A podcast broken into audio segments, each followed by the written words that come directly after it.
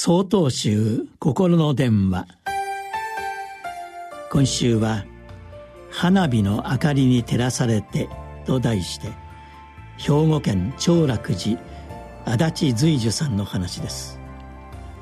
夏の風物詩の一つに花火があります。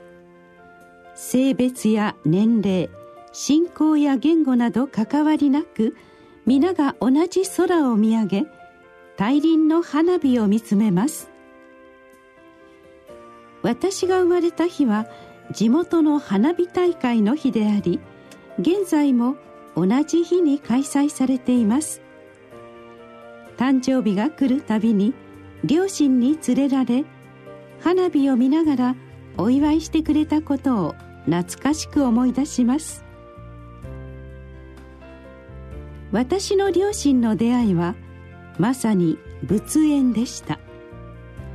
大阪のお寺へ法要のお手伝いに行った父は同じく手伝いに来ていた観音様かと思うような母に一目惚れしそのお寺のご住職に縁を取り持っていただいたそうです。それからしばらくして念願の長男を身ごもった時には祖父母も交えてお祭り騒ぎだったとか。初産であった母は一晩中痛みに苦しみやっとの思いで早朝に私を産んだのです。まだ少し痛むお腹を抱えながら産後初めてお手洗いに行く途中廊下の窓には大きな音とともに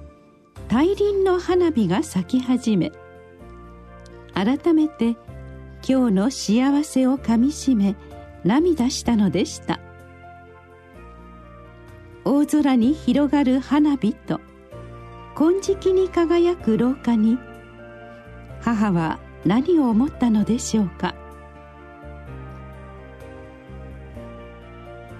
ご承知の通り京都の大文字焼きが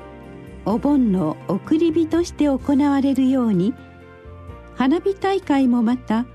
お盆の迎え火や送り火ご先祖様の供養の意味を込めて開催されることが多くあります。大空に高く上がる花火に昔から人々はさまざまな願いや供養を込めてきました。道元禅師は消防現像の中で「妊娠うることかたし仏法王ことまれなり」とお示しです。人として生まれること仏の道に出会うことは